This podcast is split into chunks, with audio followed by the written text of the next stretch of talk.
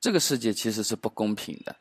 孩子刚出生的那一刻起，他的家庭就决定了他的命运。每个孩子的命运都是不同的。嗯，上美术课画个风景，有的孩子呢对着这个课本上面的画认真的临摹啊，努力重现大自然的这种美好；而有的孩子呢是坐着十万元家用最省油 MPV，直接就去大自然写生去了。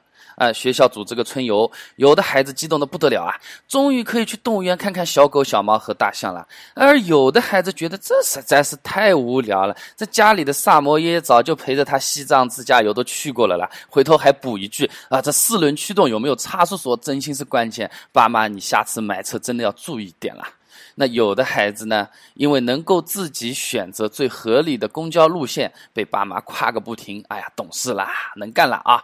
而有的孩子呢，已经在和自己的爸妈讨论啊，这楼下的停车位我们是买还是租啊？家境不同，命运自然不同。在出发点就完全不公平的这个世界里面，我觉得最公平的事情就是高考了。虽然我认为它是扼杀人性、摧残创造力。但它依然是这个世界公平、自由、充满希望的证据。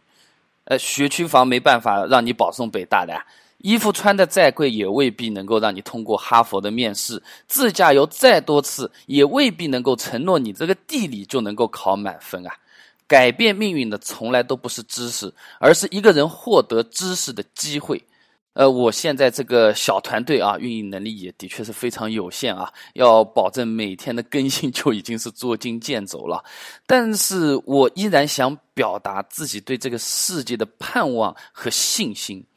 我在这里啊，邀请每一位对生活充满希望、迫切改变自己命运的车主朋友们，在六月七号到六月九号期间，主动寻找参加高考的学生朋友们，接送他们参加高考，让这些充满盼望又无比紧张的考生能够多睡上个半小时。